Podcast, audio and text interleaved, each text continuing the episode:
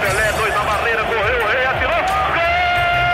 O cara marcação, sambou pra lá, sambou pra cá, botou na frente a pênalti. Olha o Santos chegando a chance de mais um gol. Gol! O Neymar pode bater de primeira.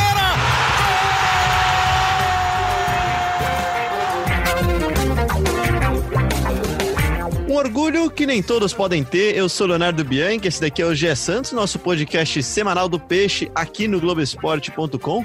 Peixe que agora sim volta a treinar nessa quarta-feira, dia 1 de julho, no CT Rei Pelé. Então a gente vai falar muito disso e vamos falar também sobre como foram esses três meses sem treino, sobre o interesse do clube na contratação do Ricardo Oliveira, saídas, chegadas durante essa parada do coronavírus e muito mais. E para fazer tudo isso, para falar sobre tudo isso, eu tô aqui com cada um de suas casas, Gabriel dos Santos. Tudo bem, Gabriel?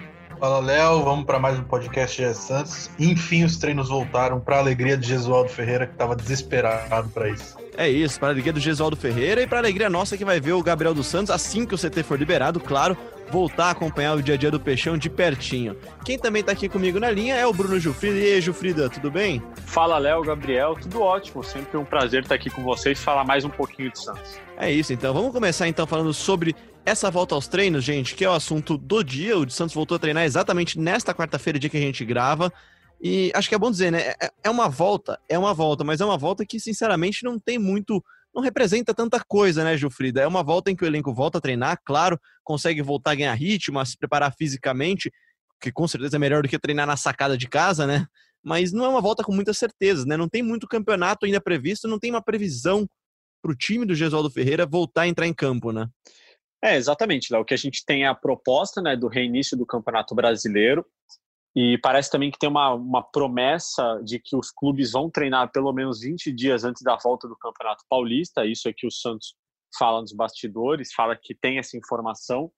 Então, na verdade, é talvez é, seja mais seja é, mais correto classificar essa volta como um passo rumo à volta de fato, né? Acho que foi se é sim um passo aí que os clubes estão dando agora é, a partir de hoje a partir de amanhã, na verdade, não hoje, hoje, quarta-feira, dia 1 a partir de hoje, para esse retorno ao futebol, retorno aos campeonatos e reinício, início do Campeonato Brasileiro, volta da Libertadores, que a gente com certeza vai ter nos próximos meses. É isso. Para passar um panorama para você, torcedor, previ... o Campeonato Paulista ainda não tem uma previsão de retorno, a não ser essa, essa estimativa que nos bastidores circula mas o Campeonato Paulista ainda tem seis datas restantes, né? São duas rodadas ainda da fase de grupos, mais a fase final, e aí são mais quatro jogos ainda para quem for até a final. O Brasileirão, há uma previsão da CBF para o retorno no dia 9 de agosto, no final de semana do dia 9 de agosto, mas é uma previsão, tá? Não é, não é um plano e não é algo que é imutável, né? A Libertadores, se tudo der certo, será após a data FIFA em setembro, mas aí depende também de outros fatores. Quais outros fatores? Os 10 campeonatos nacionais do continente precisam retornar. E se não retornarem, aí não tem futebol, não tem jeito da bola rolar. Eu acho muito difícil voltar a Libertadores agora, pelo menos, né? Mas aí é achômetro mesmo, né? E a Copa do Brasil também não tem uma previsão. O certo é, ela só voltará depois do Campeonato Brasileiro, que é que é no momento a prioridade da CBF. Gabriel, falando então sobre os testes do Santos, a gente falou um pouquinho disso recentemente até. O Santos realizou 74 testes. Desses testes, tivemos casos positivos, né, no elenco e casos ativos, né? Pois é, Léo, pois é. Até o momento, né, até essa quarta-feira, o Santos é, registrou apenas um, um jogador, apenas é, registrou, é, contraiu o novo coronavírus, né? Além de oito, oito, funcionários. Além desse um jogador, outros três jogadores já contraíram o vírus, mas já estão recuperados. É, e nessa, segunda, nessa quarta-feira, o Santos teve uma novidade: o Marinho é, testou negativo e vai voltar, enfim, aos treinos. Ele não tinha se reapresentado ainda, é, não, não participou da, da, das avaliações dos testes físicos e fisiológicos, é, por questões de logística, fez o teste na última semana, chegou nessa quarta-feira e já está liberado. Além dele, também o Uribe faz parte é, dessa, dessa mesma leva, né? Eles dois eram os últimos, é, e a, além deles, apenas o jogador que tinha contraído o coronavírus que não estava participando é, das avaliações nos últimos dias. É, o Santos fez, fez aí praticamente uma semana de, de avaliações, começou na última terça, na terça-feira da semana passada e terminou na segunda-feira dessa semana. O elenco folgou ontem e já se reapresentou hoje para para começar os trabalhos com bola. E o Gesualdo, é, vocês estavam falando aí sobre os retornos da competição, o Gesualdo já se mostrou contra essa previsão inicial aí do, do Brasileirão, da CBF para retornar ao Brasileirão, até porque ele, ele até escreve semanalmente na, na coluna dele no jornal português que ele vê desvantagem para os clubes paulistas que retomaram os treinos muito depois de clubes de outros estados. O Flamengo já está até jogando, é, clubes do Sul também já estavam treinando, clubes de Minas, enfim, o Santos só vai começar, o Santos e os demais clubes paulistas só, vai come, só vão começar a trabalhar com bola feira. Então, é, é um embrolho aí para resolver. Parece que os outros dirigentes paulistas também de outros clubes também estão seguem essa mesma linha. Então, acho que vai ter muito pano para manga aí antes de resolver essa essa situação do retorno do, das competições. É, o certo é que no Rio de Janeiro, por exemplo, o Flamengo treina há mais de um mês, já jogou, já vai para sua segunda partida no Campeonato Carioca nessa volta, né? Do importantíssimo Campeonato Carioca, que é mais importante até que a Champions, né? Que não voltou ainda, mas o, Flamengo já, já jogou já. Os times do Sul estão treinando, o Grêmio vai até jogar, vai treinar em Criciúma agora que o estado proibiu treinos no Rio Grande do Sul. Enfim, né? Em São Paulo, Jufrida, a impressão que dá é que os clubes tiveram um pouquinho mais de paciência e estão seguindo mais protocolos. Né? No Santos, por exemplo, os protocolos são os mesmos até adotados no Rio de Janeiro, né? Sem vestiário, o jogador chega trocado, o CT desinfectado, mas a demora para voltar a treinar prejudica um pouco. É, né? com certeza. E eu não acho que o certo tenha sido o Flamengo voltar antes. Eu acho que o certo foi esperar realmente mais um pouco. É, na minha humilde opinião, acho que deveria esperar ainda um pouco mais mas a gente sabe que o futebol atende a diversos interesses, inclusive do público, e talvez a grande parte do público hoje queira que é, os treinos voltem para o campeonato voltar logo, apesar de é, uma, uma ala e uma grande parte também é, entenda que não, como eu entendo, que ainda não é o momento, mas eu acho que, que realmente tem uma desvantagem para quem começou depois, e aí esses clubes que voltaram depois acabam é, sendo teoricamente punidos por uma decisão que não foi só deles, né? Porque eu imagino que os clubes voltariam antes também, se tivessem autorização. É que os clubes de São Paulo não tiveram essa autorização. O governo só liberou o reinício dos treinos a partir de hoje. Então, os treinos voltaram hoje. Se tivesse sido autorizado 15 dias atrás, muito provavelmente os clubes voltariam 15 dias atrás. Então, não adianta falar que é, é, foi uma decisão dos clubes, enfim, acho que foi uma decisão que chegou aos clubes e agora eles enfrentam realmente essa diferença porque clubes de outros estados voltaram a treinar antes. Bom, gente, vamos falar então do que, que mudou então nesses. Pô, foram três meses sem futebol, né? Sem bola, sem bola rolando nem no CT né, do Santos. E o que, que mudou nesse tempo todo, Gabriel? É, acho que dá para destacar para começar dois jovens jogadores que subiram da base, né? Pois é, pois é. O Ivonei, que, o Ivonei que já estava flertando aí com uma chance no profissional há bastante tempo, ano passado chegou até a ser relacionado, mas não entrou em campo. É, agora foi oficialmente promovido né, ao elenco profissional, é, e junto com ele também o Anderson Ceará. É, e eles, os dois ganharam essa promoção é, principalmente pela saída do Evandro, né? O Evandro deixou o clube, tinha contrato até o fim do mês passado, o Santos já tinha avisado ele que não ia renovar, é, e o Gesualdo já, já começou o ano apostando muito na base e a tendência é que quando o futebol for retomado, ele siga apostando ainda nos meninos da Vila.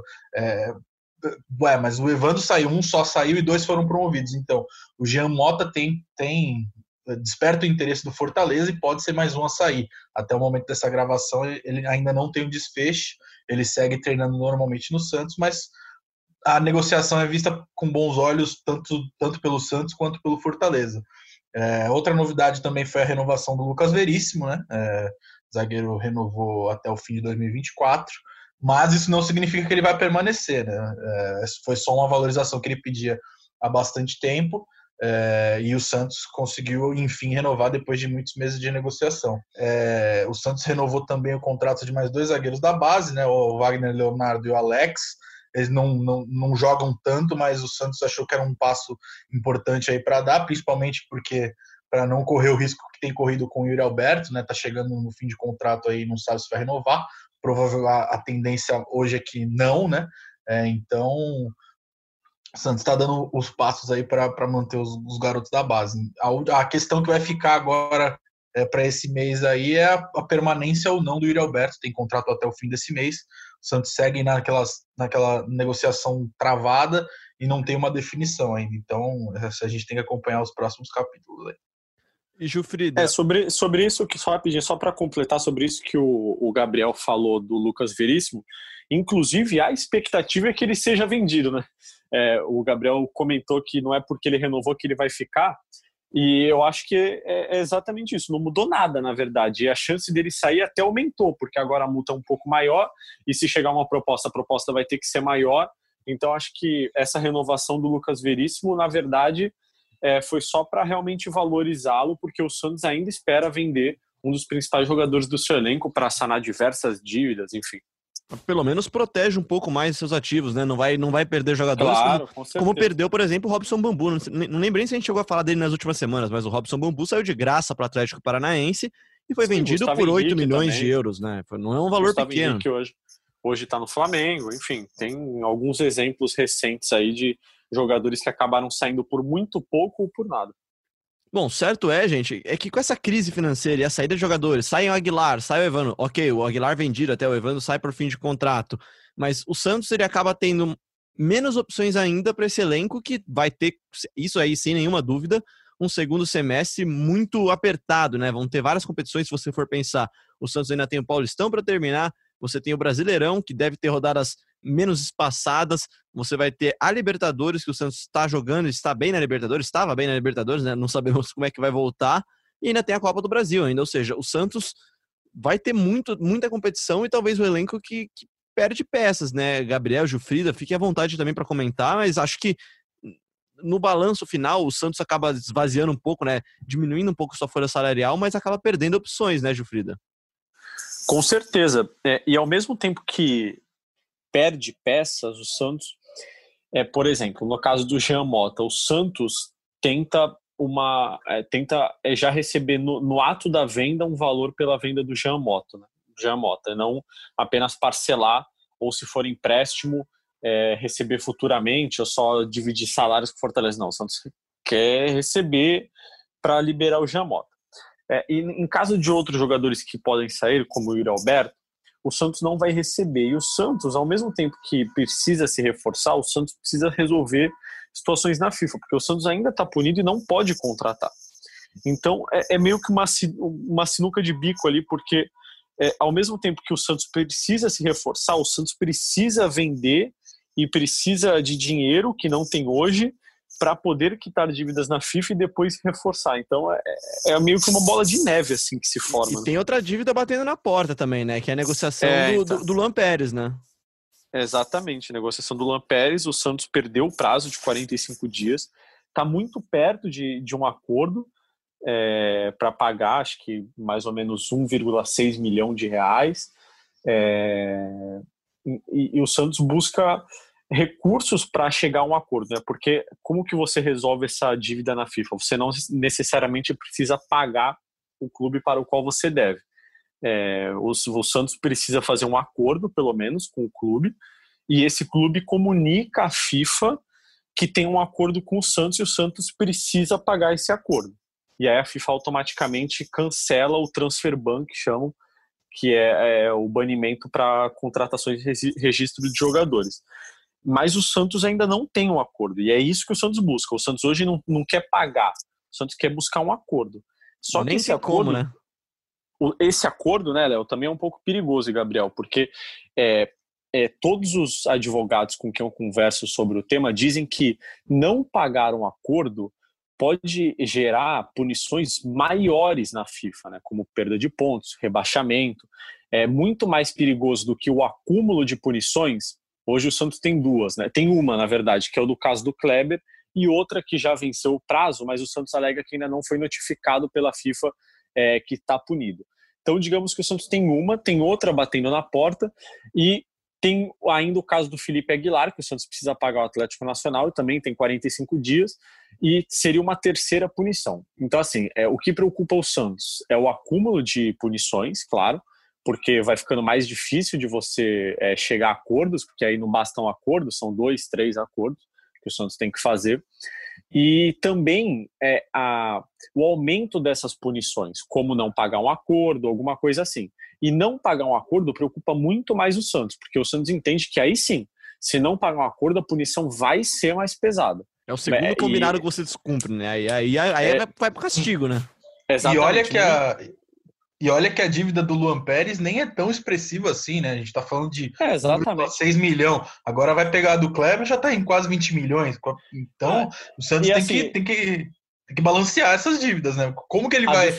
Não tá tendo receita por causa da, da, da, da pandemia e como que, eles, que ele vai quitar uma dívida de 20 milhões? E Sem vender ninguém, né? E a do Felipe Aguilar, para mim a mais, mais bizarra de todas é a do Felipe Aguilar, né? Porque o Santos contratou o Felipe Aguilar por 10. Por quanto que o Santos contratou? Não, o Santos vendeu por 10 milhões e tem uma dívida, se eu não me engano, de 300 mil dólares, 375 mil dólares. Dá pouco e mais de um Santos, milhão e meio, né? Exato, o Santos já vendeu o jogador por 10 milhões e não pagou. Exato. E, uma e recebeu a vista, duas, né?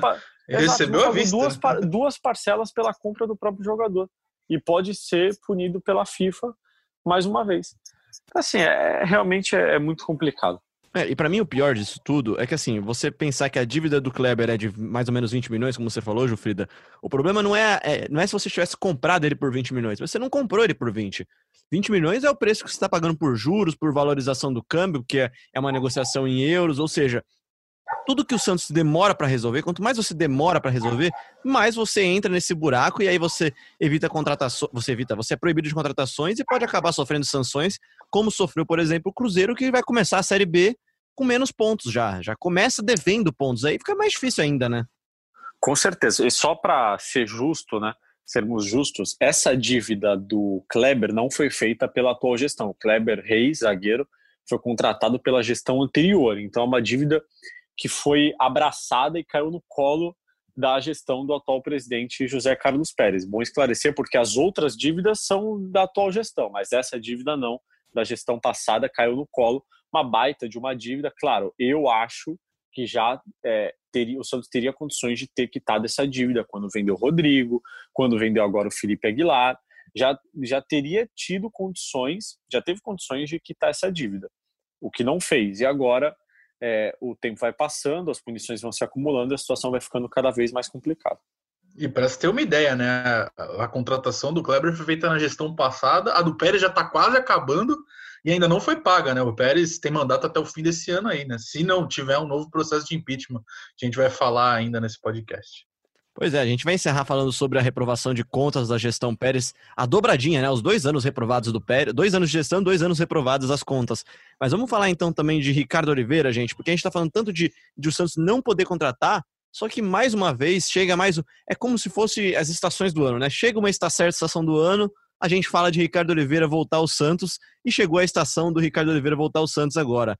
Uh, Ricardo hoje está com 40 anos, gente. Ele, ele, fez aniversário agora em maio, tem 91 gols com a camisa do Santos, é bicampeão paulista em 2015 e 2016. Teve uma grande identificação com a torcida, né? Toda aquela provocação com o Palmeiras. E, e em 2020 ele entrou em campo só uma vez durante um jogo do Atlético na Sul-Americana e foi dispensado, né? Não, não está nos planos do técnico Jorge Sampaoli, técnico do Galo hoje. Vou ser curto e grosso assim. Gabriel, vale a pena trazer? Se pudesse, né, claro. Olha, no atual elenco eu não vejo a menor necessidade. Tudo, se você, se você negociar o Uribe, beleza, já é. Se negociar o Uribe e contratar o Ricardo Oliveira sem custo, né? Porque ele já pode deixar o Atlético é, de graça por, por, por, dívidas, né? O Atlético não tem bastante dívida com ele, já pode entrar na justiça e pedir a, a rescisão do contrato, como informou o Bruno Gilfrida e o Renato Curi hoje cedo. É, então, para mim, eu não acho que, que seja uma, a solução dos problemas. Eu não acho que, que valha. Claro, ele é um líder, ele é, ele é um ídolo, mas eu, se, se eu fosse o gestor do Santos, eu não contrataria o Ricardo Oliveira. Curto e grosso, Bruno Gilfrida, você traria? Olha, é, eu, eu traria, porque eu acho que o Ricardo Oliveira é um jogador que se cuida muito muito mais do que muitos jogadores jovens que estão aí buscando espaço. Vou citar um caso de um jogador que é, é poucos anos mais jovem, mas que é, é, um caso completamente oposto. O Brian Ruiz é um jogador de Copa do Mundo que chegou ao Santos e ele não consegue jogar. Não consegue. Tá no resort, é, quando, né? jogou, quando jogou, não teve, não mostrou condições físicas, mostrou muita dificuldade para se adaptar. E o Ricardo Oliveira eu vejo como oposto disso. Ah, tudo bem, tem 40 anos, mas eu, na minha humilde opinião, o, a chegada de um jogador do peso do Ricardo Oliveira, com a experiência, liderança, é, comando de vestiário, conhecimento do clube, clube que vive um momento difícil, tudo isso que o Ricardo Oliveira traz na bagagem, além do faro de gols e da vontade de estar no Santos, porque a nossa apuração, minha do Renato Cury, é que é, tem outros clubes interessados no Ricardo Oliveira, mas que ele abriu mão de parte dos salários da proposta, das propostas que ele recebeu para vir para o Santos, caso o Santos resolva essas pendências na FIFA. É, então, é uma vontade dele estar no Santos. Eu acho que a contratação do Ricardo Oliveira seria muito bem-vinda. Claro que hoje ele não é mais aquele Ricardo Oliveira, né, de, de cinco anos atrás, de quatro anos atrás, aquele Ricardo Oliveira bicampeão paulista, que fez é, gols e gols na Copa do Brasil, no Campeonato Brasileiro, quase foi campeão brasileiro, quase foi campeão na Copa do Brasil. É, ao lado do Robinho, foi um dos grandes destaques daquele time, Lucas Lima, Giovanni, Gabigol. Mas ele é, traz. A, a única coisa que mudou daquele Ricardo Oliveira para o de hoje é provavelmente a condição física de um cara que já está 4, 5 anos mais velho mas o, o resto continua o mesmo, né? Você continua com um cara experiente, um cara que é um líder, um cara que é, sabe é, segurar bem as crises no vestiário. Então eu acho que os prós do Ricardo Oliveira são maiores do que os contras. E essa história do, do Ricardo Oliveira é até curiosa, porque em 2017, no fim de 2017, quando o Pérez assumiu a presença do Santos, ele estava em fim de contrato, né? É, e ele estava disposto a permanecer no Santos. Ele queria um contrato mais longo, um contrato de dois anos, dois para mais anos. E o Pérez ofereceu só um ano de contrato e bateu o Pérez, que bateu o pé que não valia a pena dar um contrato maior para ele. É, e desde então, 2018, 2019, como o Léo falou antes, o nome do Ricardo Oliveira é sempre especulado todos os anos é, no o Santos. Pérez não superou o ex, né? Essa que é a verdade. Exato. E o curioso também é que ano passado é, o Sampaoli implorou, praticamente implorou pela contratação do Ricardo Oliveira, praticamente o ano inteiro. E hoje que ele tem o Ricardo Oliveira à disposição, ele faz o quê? Abandona o cara, é, afasta o cara e deixa ele livre no mercado. É, é curioso, é curioso. É, é eu não consigo explicar, tá? Eu não consigo explicar, mas eu acho bom que a gente tem aqui dois pontos já no podcast, o Gabriel contra e o Gilfrido a favor, porque mostra bem como a torcida também tá dividida, porque a gente abriu lá no Globoesporte.com, lá no GE Peixe, GE Underline Peixe, nosso Twitter, com informações do Globoesporte.com sobre o Santos, e na enquete lá falando se ele deveria voltar, 45% dizem que sim, e 55% dizem que não. Mas nos próprios comentários, a galera não, não é unânime, né? A galera não, não tem essa certeza que ele deve voltar. Eu, particularmente, tenho minhas dúvidas, tá? Ele tem 40 anos, é um cara que tá mais velho, mas assim, quando você olha o começo de 2019 do Ricardo Oliveira, por exemplo, no Atlético, fez gol a rodo, fez muito gol, sabe fazer gol, né? Só que a questão é, vai conseguir jogar? Chega para ser titular, por exemplo, Jufrida? Então, mas aí a gente tem uma questão, né? O reserva hoje do, do, do Santos, na posição do Ricardo Oliveira, é o Uribe, que não tem um salário baixo, muito provavelmente um salário maior do que o Ricardo Oliveira aceitaria para jogar no Santos, nas condições que ouvimos ontem. É, é, e ele está ali. Então, será que não seria melhor você negociar o Uribe, tentar vendê-lo, tentar emprestá-lo, alguma coisa assim, para abrir espaço para o Ricardo Oliveira. Esse foi até o argumento do Luiz Felipe Longo, um dos seguidores aqui que respondeu à enquete. Ele diz: o torcedor que tem Uribe, do, Uribe no banco e diz que Ricardo Oliveira não é prioridade merece o colombiano. Porque o Ricardo Oliveira, é, muito provavelmente, vai ser titular. E mesmo se não for titular, e você não vê o Ricardo Oliveira reclamando na imprensa, no Atlético. E o Atlético Mineiro nem é um clube que ele tem identificação. É um ele, clube e ele que... treina muito, né? Treina muito. Ele mesmo. treina muito, sempre treinou. Nunca vou esquecer dos vídeos do Ricardo Oliveira subindo Sim. montanhas, é, correndo Sim. durante as férias. Não, assim, isso é, é verdade. Dedicado, ele é, ele é muito dedicado. Ele é muito dedicado. Muito dedicado, muito dedicado. É um cara que teve poucas lesões quando esteve no Santos. Eu não sei agora o, é, o boletim médico o, completo. O boletim médico completo dele nos últimos meses, no último ano, porque não acompanhei. Mas o Ricardo Oliveira, por onde passou, sempre fez muitos gols. E eu acho que a identificação dele com o Santos, tudo que ele tem a oferecer, seria muito bom para o Santos hoje. É, eu acho que é bom lembrar, realmente... acho que é bom lembrar, Gilfrida, que no final do contrato dele teve muito time e muito time grande brigando pela contratação dele. Teve Corinthians interessado, aí ele acabou indo pro Atlético, onde São ele Paulo. acabou fazendo gol, São Paulo. São Paulo e isso assim, se a gente for pensar, fazem três anos, ele já tava com 37 anos.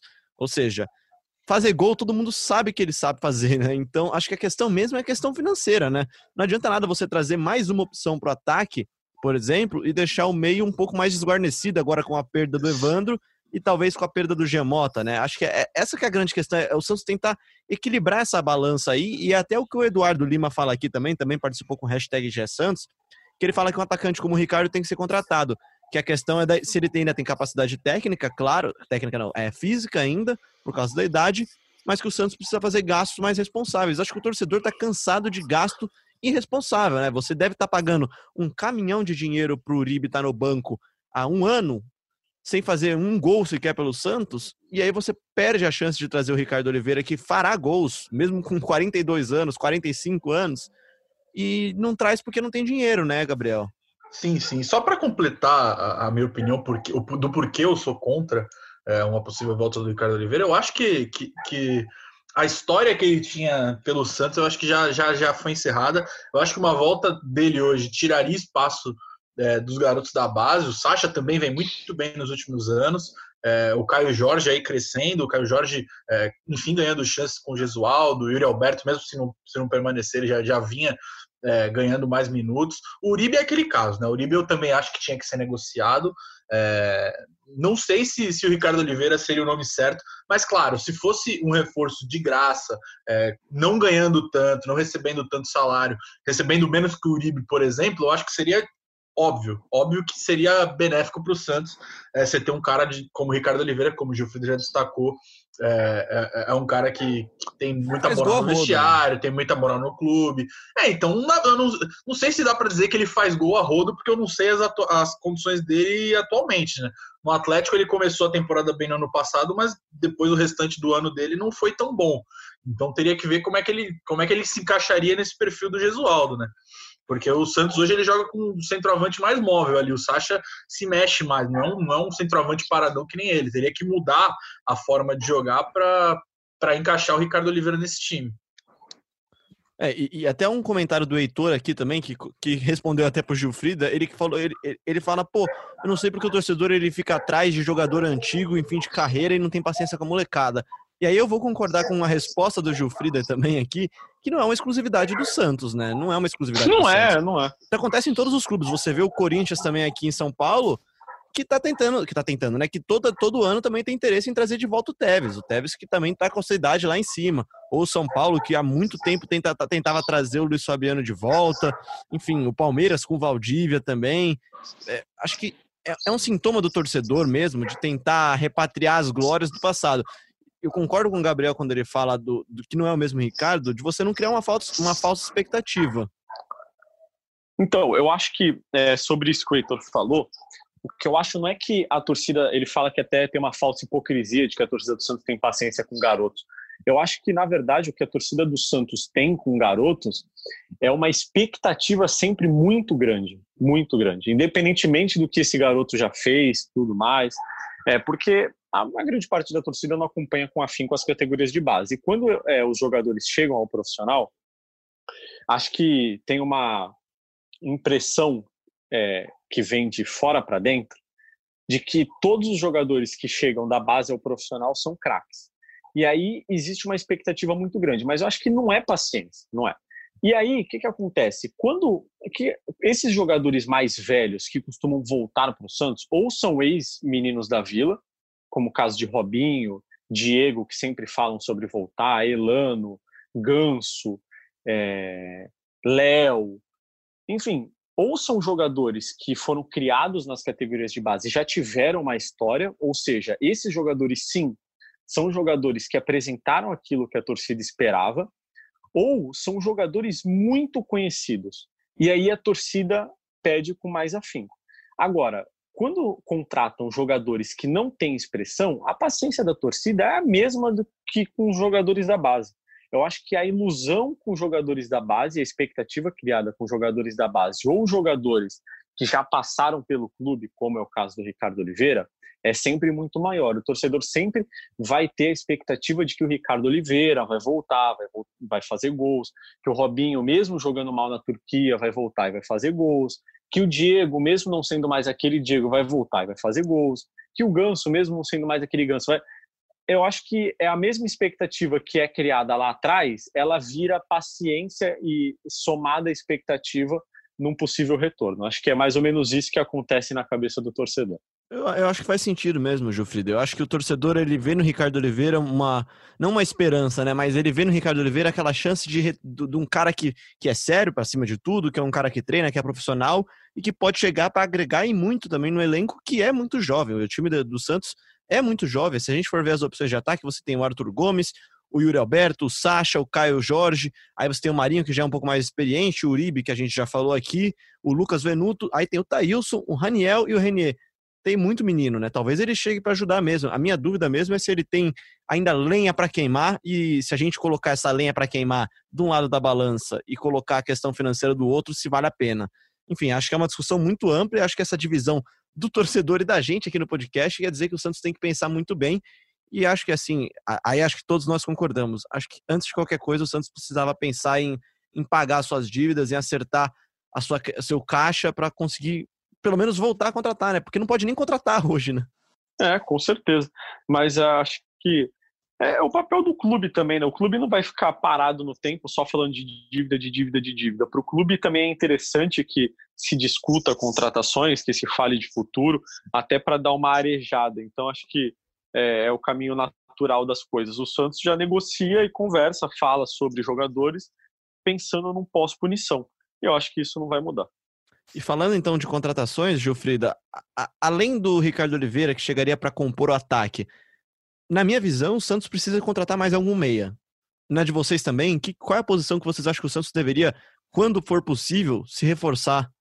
Eu acho que o Santos precisaria contratar um zagueiro, porque tem sempre a expectativa de venda do Lucas Veríssimo, que a qualquer momento chega uma grande proposta e ele vai sair, e aí o Santos ficaria só com dois zagueiros, um emprestado, que é o Luan Pérez e o Luiz Felipe, além de garotos da base, claro.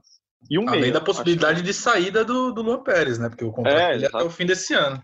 Exatamente. Então eu acho que a zaga e o meio de campo são os principais setores. E aí depois eu contrataria um lateral esquerdo para fazer dupla ali com o Felipe Jonathan. É, eu acho também, eu acho que eu priorizaria é, lateral esquerdo, é, lateral esquerdo e zaga, é, porque hoje o Gesualdo tem só o Felipe Jonathan na posição. Tudo bem, ele é um cara né, que tem jogado bem e tal, jogou todos os jogos no ano, é, mas vai que acontece alguma coisa com ele. O Santos precisa de uma reposição, não pode ficar só com um jogador para uma posição só. E também a zaga, por essas questões que o Gilfrida já falou, é, tanto a possibilidade de saída do Lucas Veríssimo quanto do Luan Pérez. Não, não dá para deixar essa posição também nas, na, nas mãos da garotada, colocar ela na, colocar a molecada da base nessa fogueira aí. Né? É isso então. E gente, então para encerrar o podcast de hoje, vamos falar então só de uma notícia que saiu nessa última terça-feira, numa reunião do conselho, as contas foram reprovadas, é algo que já se desenhava há algum tempo já, né, né, né Gilfrida? É, o, a gente já falava sobre essa expectativa de reprovação, Recentemente, a Comissão de Inquérito e Sindicância tinha apresentado um relatório sobre as contas ainda de 2018, pedindo abertura de processo de impeachment contra toda a gestão, presidente, vice-presidente e membros do comitê de gestão. Esse relatório não tinha muita aprovação dentro do conselho, apesar do conselho ser em grande maioria oposição ao presidente, e de fato esse relatório não passou. Mas as contas de 2019 já tinha uma, uma expectativa dentro do conselho de que elas fossem reprovadas, como pedia o relatório do Conselho Fiscal por N motivos, como comissão para empresários, a negociação do Bruno Henrique, enfim. Então, mesmo tendo superávit é, no ano passado, o Santos teve pelo segundo ano seguido contas reprovadas, que nesse momento não tem nenhum efeito prático, é mais uma derrota política mesmo do presidente José Carlos Pérez, e aí vamos ver como se desenrolam aí os próximos capítulos, se vai ter um novo pedido de impeachment por causa dessa reprovação, se vai ter um novo relatório da Comissão de Inquérito e Sindicância, como que vai se desenrolar nos próximos dias e meses. E, Gabriel, vamos, vamos, vamos combinar, né? Se o, se o Pérez reprovar a conta agora de 2020, o que talvez aconteça, né? Porque é um ano atípico, o Pérez vai ter três anos de gestão e três contas reprovadas, né? Três anos de gestão financeira, sim, no mínimo péssimas, né? Pois é, pois é. E, e, sobre 2020, o ano já começou complicado, né? Não poderia ser diferente pela, pela pandemia do novo coronavírus. O Santos teve déficit de quase 20 milhões no primeiro trimestre. Então, podemos dizer que caminha para uma nova reprovação aí. É, e a, os números da votação de ontem foram expressivos, né? O Pérez já mostrou que não tem força nenhuma no Conselho Deliberativo. É, foram 151 votos a favor da reprovação das contas, 10, apenas 10 contra a reprovação e 11 abstenções. Então foi, foi disparado, foi uma goleada para as contas serem reprovadas, mesmo com o superávit da venda do Rodrigo, né? Então, se até com superávit o Pérez está reprovando as contas, imagina, imagina sem. Se até fazendo mais ou menos certas coisas ele não está tendo aprovação, imagina sem mesmo. Bom, gente, agradeço demais já a participação do Gilfrida, do Gabriel dos Santos, que estiveram aqui em mais um GE Santos. Acho que deu para fazer um bom balanço dessa volta aos treinos do Santos, né? Obrigado, Gabriel. Valeu, Léo. Até mais. Tamo junto. Bruno Gilfrida também, muito obrigado pela sua participação. Até semana que vem, viu? Sempre um prazer, Léo. A gente tinha recebido algumas perguntas né, no, no Twitter, mas todas elas foram respondidas durante a, o nosso episódio. O Silvano Rodrigues tinha perguntado de negociações da FIFA, é, dinheiros que o Santos tem para receber. É, perguntaram também de grupos políticos, de Ricardo Oliveira, enfim, tudo a gente respondeu, mas eu mando um abraço aí para todo mundo que mandou pergunta, para o Luiz, para o Fred, é, para o Kobe, é, enfim, muito obrigado pela participação contem com as nossas, dúvidas, o, o, nosso conhecimento aí de Santos e até a próxima. É isso, Jufrida. E você também que ouviu a gente, pode participar sempre, marca a gente lá nas redes sociais, pode mandar mensagem com hashtag GSantos, marca o arroba Bruno Gilfrida, o Gabriel dos Santos, eu sou arroba Bianchi. Muito obrigado a você que ouviu a gente até aqui no globesport.com.br podcast, na Apple, no Google, no PocketCast, no Spotify, no Deezer. Esse foi mais um GE Santos, eu sou Leonardo Bianchi, a gente volta na semana que vem com mais um episódio. Thank you.